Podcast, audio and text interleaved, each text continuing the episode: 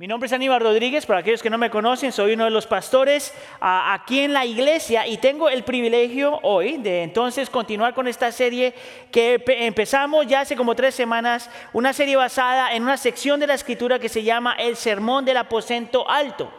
Y es una sección que empieza en Juan capítulo 13, que se va hasta Juan capítulo 17. Y en esta sección vemos al Señor Jesús con sus discípulos enseñándoles por cinco horas lo que los cristianos podrían decir es esencial para la fe del creyente. Ah, las cosas que nosotros tenemos que creer, entender y poner en práctica como creyentes. Cinco horas el Señor Jesús con sus discípulos enseñándoles lo que tiene que enseñarles antes de ir a la cruz del Calvario. Vamos entonces a estar con esta serie hasta, eh, hasta el domingo de resurrección, en realidad. Entonces haga de cuenta que usted es el discípulo sentándose con, con unos discípulos sentando con el, con el Señor Jesús por cinco horas antes de que llegue el domingo de resurrección. Amén. Hoy vamos entonces a estar hablando, y como seguramente lo pudo eh, percibir en medio de, la, de, nuestro tiempo de adoración, vamos a estar hablando del Espíritu Santo. Y para eso vamos a mirar a Juan capítulo 14 de los versículos 15 al 31. Juan capítulo 14, versículos 15 al 31. Si tiene su Biblia, por favor vaya ahí. Si tiene algún aparato que donde tiene su Biblia, prenda su aparato. Y si no, no se preocupe, de todos modos vamos a poner los versículos en la pantalla. Le voy a pedir entonces que por favor se ponga de pie ah, como señal de reverencia al Señor y su palabra. Ah, y, vamos a, y vamos a leer Juan capítulo 14, de los versículos 15 al 31. La palabra del Señor dice así, si está conmigo, diga, aquí estoy. Los que están en casa también, por favor, digan domingo, lo mismo, aunque nadie más los escuche. Versículo 15. Si ustedes me aman, guardarán mis mandamientos, dice el Señor. Entonces yo rogaré al Padre y Él les dará otro consolador. Diga conmigo consolador. Para que esté con ustedes para siempre. Es decir, el Espíritu de verdad. Diga Espíritu de verdad a quien el mundo no puede recibir porque ni lo ve ni lo conoce, pero ustedes sí lo conocen porque mora con ustedes y estará en ustedes. No los dejaré huérfanos, vendré a ustedes. Versículo 19. Un poco más de tiempo y el mundo no me verá más, pero ustedes me verán porque yo vivo, ustedes también vivirán. En este día conocerán que yo estoy en mi Padre y ustedes en mí y yo en ustedes. Y Ah, el, que, el que tiene mis mandamientos y los guarda, este es el que me ama, y el que me ama será amado por mi Padre, y yo lo amaré y me manifestaré a él. Versículo 22. Judas, no el Iscariote, le dijo, Señor, ¿y qué ha pasado ah, que te vas a manifestar a nosotros y no al mundo? Jesús le respondió, si alguien me ama, guardará mi palabra y mi Padre lo amará y lo veremos ah, y vendremos a él y haremos con él morada. El que no me ama no guarda mis palabras y la palabra que, que ustedes oyen no es la mía, sino del Padre que me envió. Versículo 25. Estas cosas les he dicho estando con ustedes pero el consolador, el Espíritu Santo, a quien el Padre enviará en mi nombre, les enseñará todas las cosas y les recordará todo lo que les he dicho. Versículo 27. La paz los dejo, mi paz les doy. No se la doy a ustedes como el mundo la da. No se turbe su corazón ni tenga miedo. Oyeron que les dije, me voy y vendré a ustedes. Si me amaran, se regocijarán, se regocijarían porque voy al Padre, ya que el Padre es mayor que yo. Y se lo he dicho ahora, antes que suceda, para que cuando suceda crean. No hablaré mucho más con ustedes porque viene el príncipe de este mundo y él no tiene nada en mí. Pero para que el mundo sepa que yo amo al Padre y como el Padre me mandó, así hago. Levántense, vámonos de aquí. Señor, te pedimos que hables a nuestro corazón. Te pedimos, Señor, por la presencia, la persona y el ministerio del Espíritu Santo para nosotros poder escuchar, entender, creer, arrepentirnos si es necesario y vivir a la luz de lo que tú tienes para nosotros. Te pedimos, Señor, que por ese mismo por esa misma persona y ese mismo ministerio encontremos a Cristo hermoso y respondamos a su belleza. Te lo pedimos por favor en nombre de tu Hijo Jesús. La iglesia dice, ¿se pueden sentar? Hoy entonces, una vez más, vamos a estar hablando del Espíritu Santo y el título que le hemos puesto al sermón es el Consolador, porque es el nombre que aparece dos veces en el texto. Y lo que estamos haciendo hoy es dándoles como una introducción a la doctrina o a la teología del Espíritu Santo. La palabra clave ahí es introducción. No significa que usted va a tener hoy todo un entendimiento de quién es el Espíritu Santo y todo lo que el Espíritu Santo hace, pero sí va a tener suficiente información para usted ver la importancia, la necesidad y la supremacía del Espíritu Santo. Vamos a hablar entonces tres cosas hoy. Vamos a hablar de la persona del Espíritu Santo, de la función del Espíritu Santo y de la razón por la que el Espíritu Santo tenía que ser enviado. Con el primer punto vamos a hablar de quién es el Espíritu Santo. Con el segundo punto vamos a, mirar qué es lo que el Espíritu Santo hace. Y con el punto número tres vamos a hablar por qué es que Él fue enviado. Vamos entonces con el primer punto, la persona del Espíritu Santo. Ok. Antes de empezar, simplemente para los que están aquí en el santuario, levanten la mano. ¿Cuántos de ustedes alguna vez se sienten, uh, han tenido una experiencia con el Espíritu Santo? Levanten la mano. Ok. La razón por la que le hago esa pregunta es porque somos latinos. Y esa palabra, experimentar, significa un montón de cosas para diferente gente. Y yo estoy convencido que hay unas experiencias genuinas con el Espíritu Santo, como también sé que hay momentos que nosotros creemos que ha sido una experiencia con el Espíritu Santo, pero a lo mejor fue algo más. Mi intención entonces, al hablar de la persona del Espíritu Santo, es explicar cómo es, quién es el Espíritu Santo y cómo es que obra, para que nosotros entonces tengamos un entendimiento claro de quién es Él y qué hace. Y no simplemente sigamos lo que el mundo dice. En el contexto del texto, si usted se acuerda, si ha estado con nosotros a lo largo de esta serie, posiblemente se acuerda que el Señor Jesús le acaba de decir a sus discípulos que se va a ir. Y el, y el Señor le está diciendo que va al Padre. Y los discípulos saben hasta este punto que el Señor Jesús es el Mesías. Por lo menos tienen parcialmente un entendimiento de quién es el Señor Jesús como Mesías, aquel que era prometido en el Antiguo Testamento.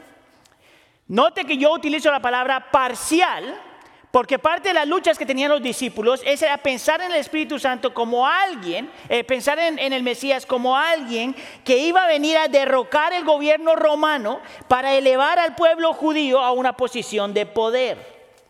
Para este entonces, en el contexto, todos los discípulos han visto el poder del, del, Señor Jesús, han escuchado las palabras del Señor Jesús, han entendido hasta cierto punto el corazón del Señor Jesús, pero ahora este Señor Jesús que ha estado con ellos por tres años ya, enseñándoles, mostrándoles, amándoles, les está diciendo, me voy a ir. Lo interesante es que el Señor Jesús, que puede discernir los pensamientos del corazón, utiliza una palabra en el texto que te muestra lo que los discípulos estaban sintiendo. Y aparece en el versículo 18. Dice, no los dejaré huérfanos, vendré a ustedes. Mire, esta es una palabrita que es tan fácil ignorar, pero es tan importante para nosotros entender la persona y el rol del Espíritu Santo en la vida del creyente. Hay un hombre que hace unos años escribió un libro, ah, bueno, varios libros, que hablan acerca de, la realidad de que hemos sido adoptados en Cristo.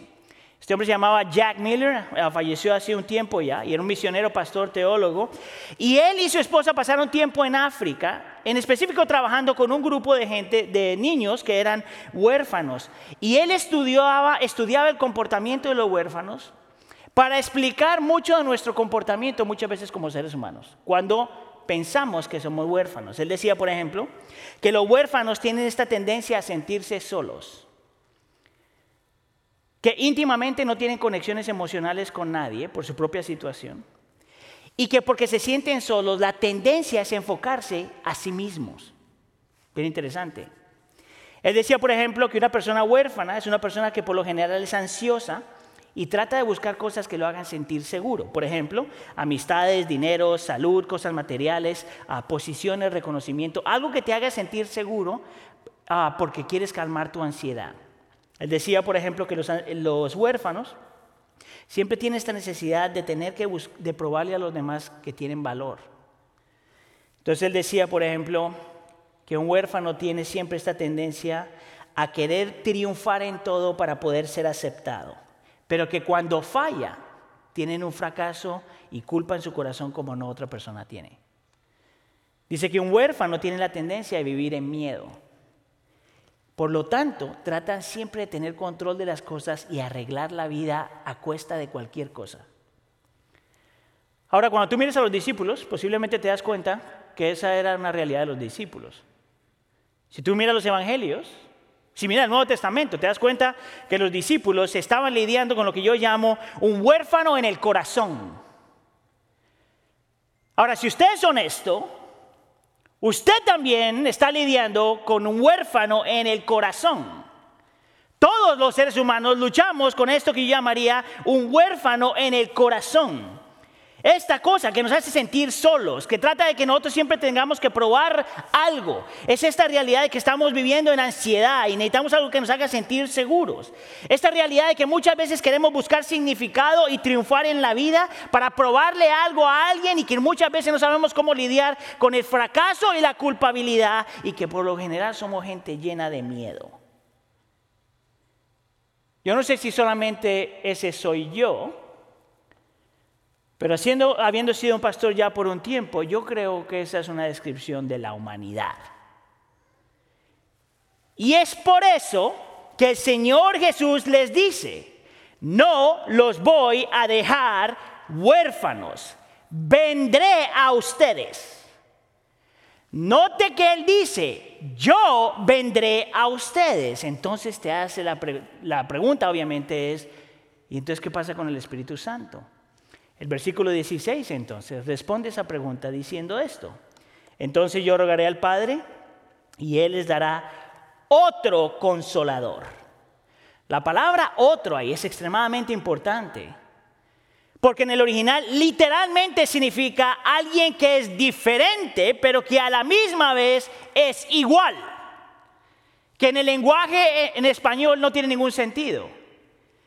Pero lo que el texto está diciendo, lo que el Señor Jesús les está diciendo es que el Espíritu Santo, el consolador, es alguien que es igual al Señor Jesús, pero a la misma vez diferente al Señor Jesús. Alguien que es como el Señor Jesús, pero que es de, pero que, eh, que, es diferente al Señor Jesús, pero tiene la misma clase o la misma esencia, la misma naturaleza del Señor Jesús. Y nosotros podríamos decir entonces, a la luz del texto, que el Espíritu Santo es diferente al Señor Jesús y diferente al Padre, pero a la misma vez como el Señor Jesús y como el Padre. Es por eso que los creyentes creemos en el concepto de la Trinidad.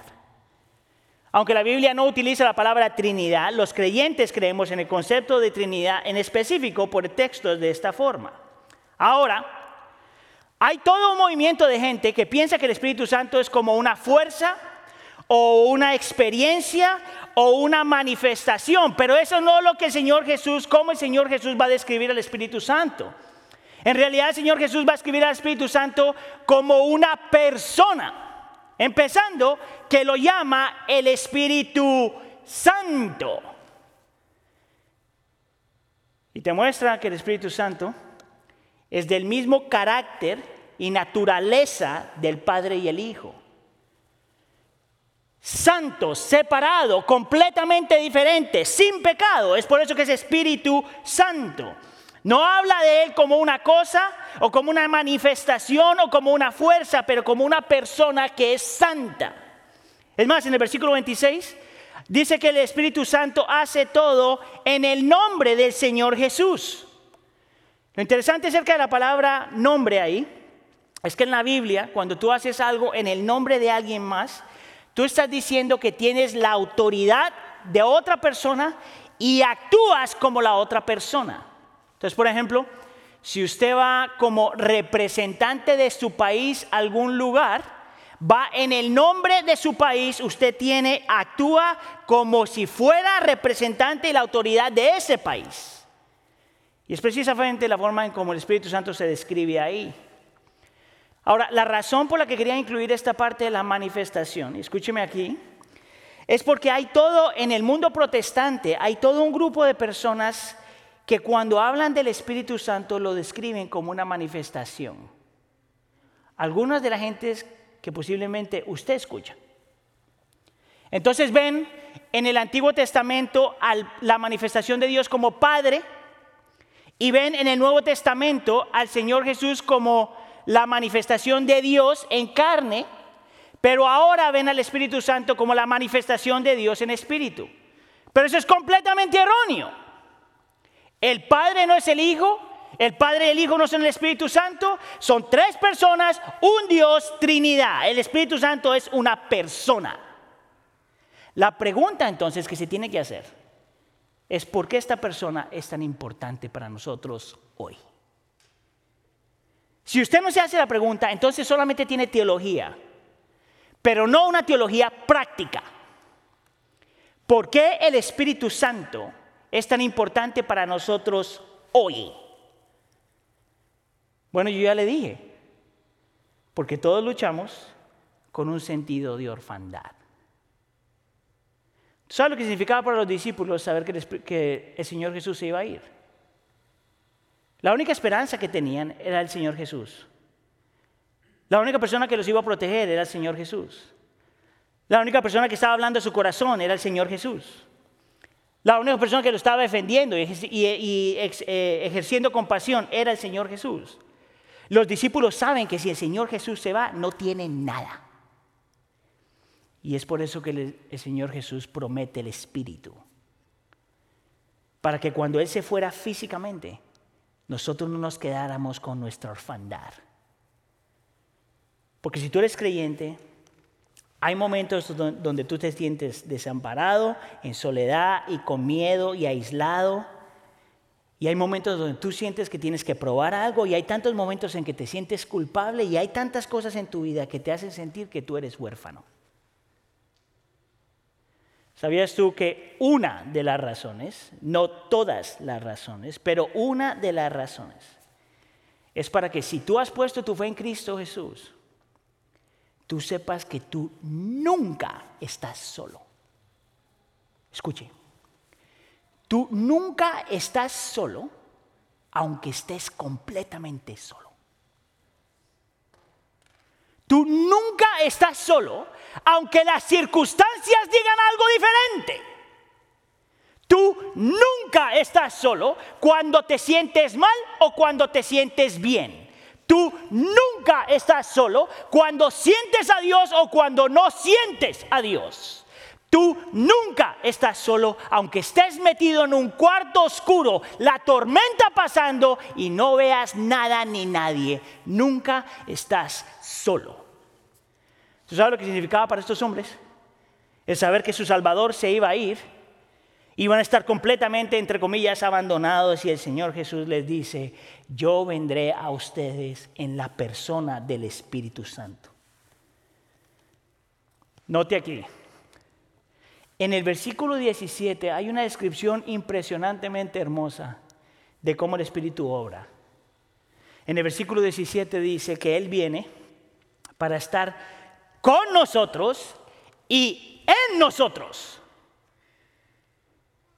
No solamente para estar contigo de vez en cuando, pero para estar en ti en todo momento. En el versículo 23 dice algo parecido cuando dice que en el Espíritu Dios mismo, Padre, Hijo, en el Espíritu, en la persona del Espíritu, está haciendo una morada en nosotros. La palabra morada es literalmente casa en nosotros. Dios presente con nosotros y en nosotros. Con nosotros como compañero en la vida, pero en nosotros obrando en nuestro corazón. Con nosotros siempre presente, pero en nosotros siempre activos. Es por eso que un teólogo llama al Espíritu Santo la presencia relacional de Dios. La presencia de Dios que te sostiene y te ayuda. En todo momento el Señor Jesús dice, yo no los dejo huérfanos. Yo no los dejo huérfanos. Estaré con ustedes. ¿Cuántas cosas tú has hecho en tu vida? ¿Cuántas posiblemente tonterías has hecho en tu vida? Porque te sientes solo. Mire, estaba estudiando un poquito acerca de la generación ah, Z, que es la generación de nuestros hijos. Una de las luchas de nuestros hijos, para los que tienen hijos de esa es que son una generación que está experimentando mucha soledad. Lo interesante es que piensan que no están solos, porque están conectados todo el tiempo con alguien por medio de, de la tecnología. Lo triste es que todavía están solos. Si eso es verdad de nuestros niños, ¿no te parece que a lo mejor también es verdad de los adultos? Y la soledad siempre te hace hacer cosas que no tienen sentido. Bien, se lo voy a poner de esta forma. La presencia del Señor en la persona del Espíritu Santo es siempre objetiva como también subjetiva. Objetiva significa que si nosotros hemos puesto nuestra fe en Cristo Jesús, Él está presente aunque sintamos o no. Amén. Subjetiva es que hay muchas ocasiones donde realmente tú lo puedes experimentar. No es solamente un concepto. Y esto entonces me lleva al segundo punto, la función del Espíritu Santo. Y es aquí donde se tiene que agarrar porque voy a ponerle un poquito más personal. Y no quiero que se ofenda, pero si se ofende, era del Señor. ¿Está bien? Escuche acá. Parte de la forma en que tú puedes ver cómo el Espíritu Santo obra es por sus nombres. Es más, en este texto a lo largo del Nuevo Testamento al Espíritu Santo se le dan varios nombres porque el nombre te explica más o menos, más o menos, cuál es la función del Espíritu Santo en la vida del creyente, en nuestro diario vivir. El Espíritu Santo no está para nosotros simplemente cuando tenemos un éxtasis o una cosa increíblemente transformante. No, el Espíritu Santo está con nosotros y en nosotros en todo momento de la vida, desde que te levantas hasta que te acuestas, cuando estás durmiendo y cuando estás despierto. Con nosotros y en nosotros. Lo interesante es que el texto habla del Espíritu Santo como un consolador. Eso es el versículo 16. Otro consolador, y le pongo el número 26 ahí, porque en el versículo 26 repite el nombre consolador para que esté con ustedes para siempre. Diga conmigo para siempre. Escucha aquí. Si usted es creyente, no importa cuánto usted ha pecado. No importa cuánto usted se ha alejado del Señor. No importa cuánto sienta o no sienta. No importa cuánto usted perciba o no perciba. Si el Espíritu de Dios vino a usted para que usted creyera y se arrepintiera y viniera a Cristo, el Espíritu de Dios siempre está en su vida. Es por eso que nosotros no creemos en esta iglesia que si usted ha puesto su fe en Cristo, usted puede perder su salvación. Porque el Espíritu no es alguien quien viene y se va. Ay, viene y se va. ¿Te portas bien? Se mete en tu vida. Te portas mal, se va. Obedeces, se mete en tu vida. Eh, estoy bailando. Se, no, eh, se echa para allá. Es como, eh, ¿qué es eso? Mire, nosotros como creyentes sí podemos resistir el Espíritu de Dios. Nosotros como creyentes sí podemos entristecer el Espíritu de Dios, pero no podemos perder el Espíritu de Dios. Es un sello que no cambia, que te lleva hasta donde el Señor te quiere llevar. Es por eso que la Biblia dice que al que empezó la obra la va a terminar. Mi hermano, si usted está luchando, mi hermana, si usted está luchando, el Espíritu de Dios todavía está ahí. No se rinda. Usted no lo puede perder. Está, mire, no me crea a mí, crea lo que dice el texto. Por siempre, para siempre. Ahora, la palabra consolador es un nombre. en el original es para caleo. No necesita acordarse de esto. Lo interesante es que cuando usted mira literalmente la palabra consolador o para, para caleo, significa alguien que está con usted al lado suyo en todo momento. Esa es la idea. Alguien que siempre está al lado tuyo en todo momento. Lo interesante es que si usted ha leído otras versiones de la Biblia, nosotros estamos utilizando ahora la nueva, la nueva Biblia de las Américas. Si usted ha leído, por ejemplo, la nueva versión internacional, o la Reina Bandera, o la nueva traducción viviente, o cualquiera de las otras traducciones, te vas a dar cuenta que muchas veces no se utiliza el nombre consolador, se utilizan otros nombres. Por ejemplo, en unas versiones consolador significa consolador, en otras versiones significa consejero, en otras significa ayudante. Por ejemplo, esta frase, y no voy a hablar mucho de esto hoy, pero en esta frase, un abogado defensor es la nueva traducción viviente. En mi opinión, esa palabra, esa frase es increíble. Después le explico por qué. Y la razón por la que hay tantos diferentes nombres acerca del Espíritu Santo es porque en realidad es muy difícil describir todas las funciones del Espíritu Santo simplemente con un nombre. El Espíritu Santo sí es Dios, sí es santo, sí es consolador, sí es consejero, sí es ayudante, sí es un abogado defensor. El Espíritu Santo siempre, siempre es todo eso al mismo tiempo. Ahora, lo que yo quiero que usted vea es que el Espíritu Santo es todo eso de una forma objetiva y de una forma subjetiva. En el mundo cristiano, si usted ha sido cristiano por más de un mes, seguramente se ha dado cuenta que en el mundo cristiano, en específico en el mundo latino para nosotros, se ha dividido en dos campos. Ahorita se lo voy a explicar más. Están aquellos que dicen que nosotros, si tenemos, estamos siendo guiados por el Espíritu Santo, lo único que tenemos es lo objetivo del Espíritu Santo, lo que el Espíritu Santo nos muestra acerca de la Escritura. Ahorita voy a hablar un poquito más de eso. Los otros entonces en el otro campo están diciendo, no, no necesariamente lo que nos enseña la escritura, pero lo que tú sientes y experimentas. Es por eso que empecé haciéndole la pregunta, ¿cuántos de ustedes han experimentado el Espíritu Santo? Ahora entonces se pone personal. Porque ¿qué significa eso para ti? ¿Es algo objetivo o es algo subjetivo? Si es algo objetivo, por lo general la gente piensa en algo que pasa aquí en la mente. Si es algo subjetivo, es algo que pasa solamente en tus emociones. So, cuando yo te hago la pregunta, ¿cómo has experimentado tú el Espíritu Santo? ¿Qué quiere decir eso para ti? Oh, es aquí donde nosotros necesitamos entender que el Espíritu Santo siempre obra tanto subjetivamente como objetivamente. Tanto en tu mente, en tu corazón y tu entendimiento, como también en tus afectos y tus emociones y tu voluntad. Interesante que hay un nombre en este texto que en mi opinión pone esto de objetividad del Espíritu Santo y subjetividad del Espíritu Santo en la misma página. Y en el versículo 17 él se llama el Espíritu de verdad. Y en el versículo 26 dice que él enseña todas las cosas y que recordaría a los discípulos todo lo que, lo que Cristo había dicho. Escuche aquí. La palabra dice que el creyente se debe ceñir con la cintura de la verdad. Efesios capítulo 6, versículo 14. El Señor Jesús dice que su palabra es verdad.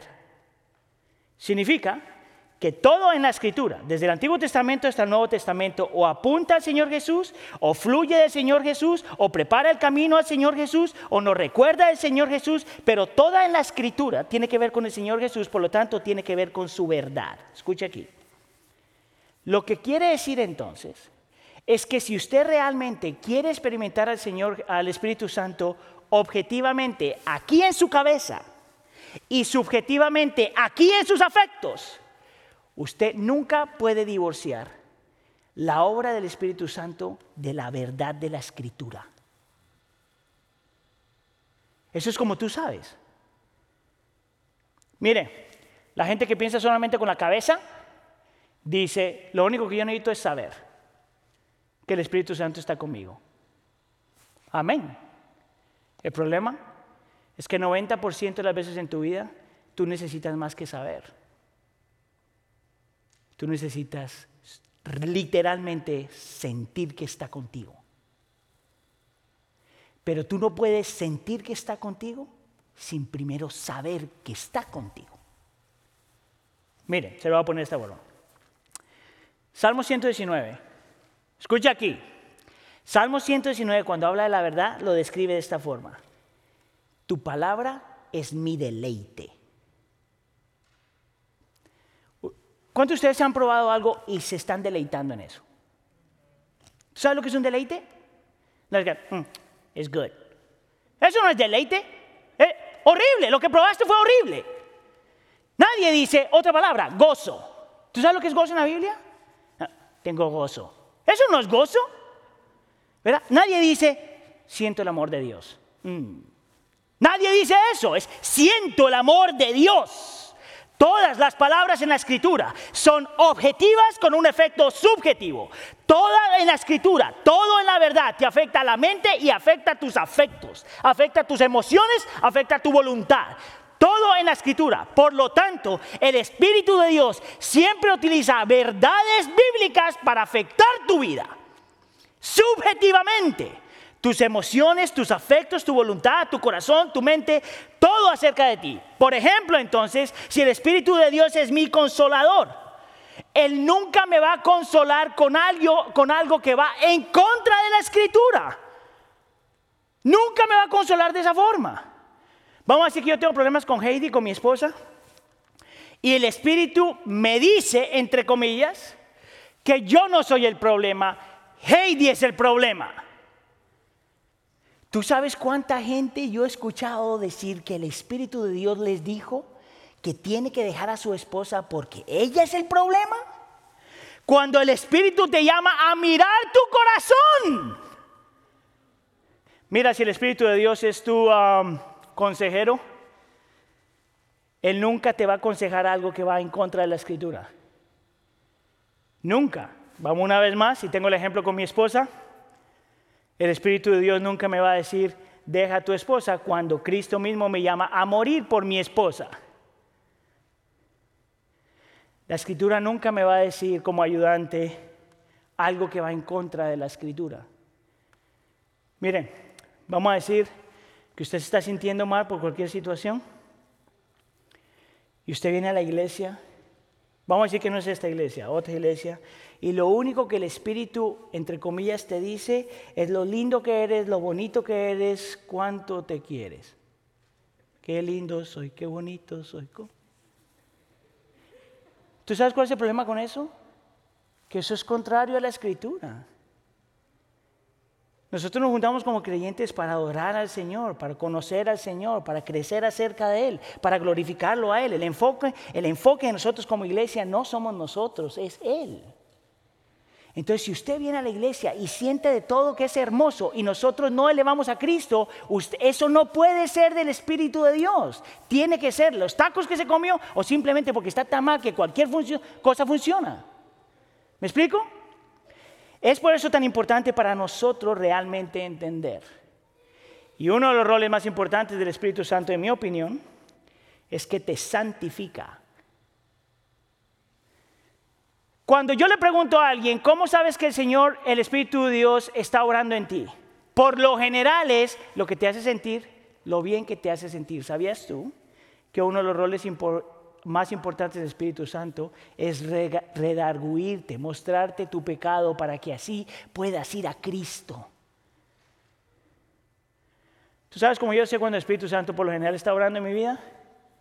Porque me muestra la necesidad que todavía tengo de un Salvador. Es por eso, y te lo voy a mostrar rápidamente porque se me está acabando el tiempo, es por eso que, por ejemplo, en el versículo 15 y el versículo 16, habla de nosotros amar al Señor y guardar sus mandamientos. Pero note que el versículo inmediatamente después de eso habla del consolador. En otras palabras, de la única forma que nosotros aprendemos a amar a Dios y obedecer sus mandamientos es cuando el Espíritu de Dios está obrando en ti. Lo mismo se ve en el versículo 20 y 21. Dice, yo en ustedes, hablando del Espíritu Santo, y ahí habla los mandamientos y de amar a Dios. Sin la obra y la persona del Espíritu Santo, no hay forma de aprender a amar a Dios y obedecer sus mandamientos. En el versículo 23 dice que Él viene a ser morada con nosotros. Y en el versículo 24 nos habla de amar a Dios y guardar sus mandamientos. Nota aquí que nosotros sin el Espíritu de Dios, sin la presencia del Espíritu de Dios, sin el ministerio del Espíritu de Dios, no hay forma de crecer. No hay forma de morir a nosotros mismos, no hay forma de amar al Señor, no hay forma de morir a nuestro pecado. El Espíritu de Dios tiene que hacer la obra 100% en todo momento, en todo lugar, sin excepción. Sin el Espíritu Espíritu de Dios nosotros estamos muertos. Es por eso que el Espíritu de Dios es tan importante.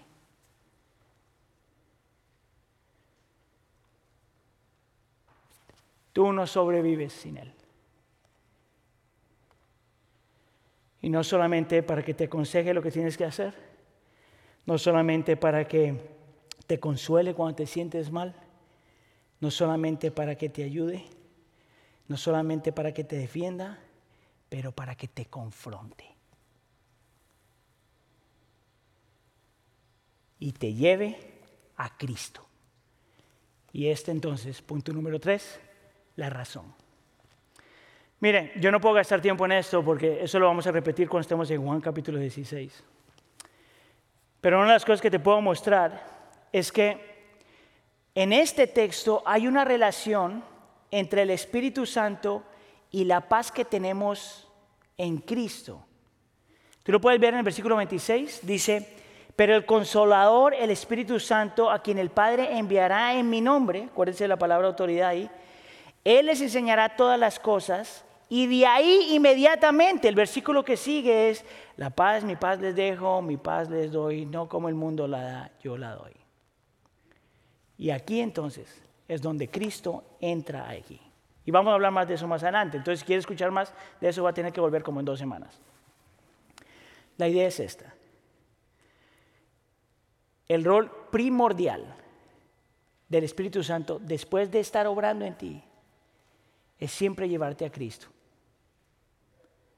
Si el Espíritu de Dios hace que el enfoque de tu vida seas tú, ese no es el Espíritu de Dios. Esos son los tacos. Si el Espíritu de Dios está obrando en ti, va a llevarte a recordar y va a aplicar la vida la paz que Cristo Jesús ya ganó en la cruz del Calvario. La paz que se está hablando aquí es el concepto de shalom. Paz para con Dios, paz para con los demás y paz para conmigo mismo. En Cristo Jesús, por su vida, muerte y resurrección. Yo ya no tengo problemas con Dios, aun cuando estoy luchando con mi pecado. Porque Él tomó mi culpa, Él tomó lo que yo me merecía y me ha dado lo que Él se merecía. En todo momento lo mejor que hace el Espíritu de Dios es llevarte a Cristo y decirte, Aníbal, ya el Señor te perdonó. Pero también me lleva a tener paz los unos con los otros. ¿Tú sabes cuando tú estás resistiendo al Espíritu de Dios? Cuando no sabes perdonar. Cuando no buscas el ser perdonado cuando estás permitiendo que haya disensiones y problemas en medio de ustedes en todo momento, ese no puede ser el Espíritu de Dios.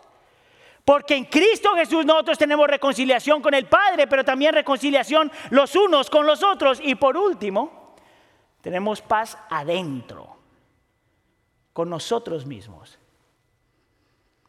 Tú sabes lo que el Espíritu de Dios constantemente me dice a mí. No hay necesidad de que tú te pruebes de nada. Tú ya has sido aprobado. Tu pecado no te puede definir, tú ya has sido perdonado. Aun cuando me siento mal, eso no me define a mí, porque estoy en Cristo. Ese es el rol del Espíritu Santo constantemente. Y lo más hermoso es cuando Él me está apuntando a Cristo de tal forma que hay un momento no solamente donde lo creo, escucha aquí, sino donde lo siento. Una verdad objetiva que tiene implicaciones subjetivas. ¿Tienes tú el Espíritu de Dios? Si no lo tienes, tienes que rendir, rendir, tu vida a Cristo. Pero si tienes el Espíritu de Dios, tienes que dejar de resistirlo, porque lo que Él tiene para ti es mejor que cualquier... Mire, es mejor que la experiencia. Su persona te da la experiencia, pero es mejor de cualquier otra experiencia. Amén. Oremos. Señor, te queremos dar gracias Señor, porque la realidad es que todos nosotros luchamos con un corazón que siente que es huérfano. Muchos de nosotros, ¿cuántas veces nos sentimos solos y abandonados, Señor? Muchas veces tratamos de arreglar la vida nosotros mismos y hacer nuestras propias cosas, Señor. Pero te damos tantas gracias, Señor, por la presencia y el ministerio y el poder del Espíritu Santo que está con nosotros y en nosotros. Señor, enséñanos a anhelar. Enséñanos a anhelarlo a Él, a buscarlo a Él, a depender de Él y a dejar que Él nos lleve a Cristo, la imagen visible del Dios invisible, a Cristo Redentor, a Cristo hermano a Cristo que está en nosotros en la persona del Espíritu Santo. Señor, por favor, haz tu obra. Te lo pedimos en nombre de tu Hijo Jesús. Amén.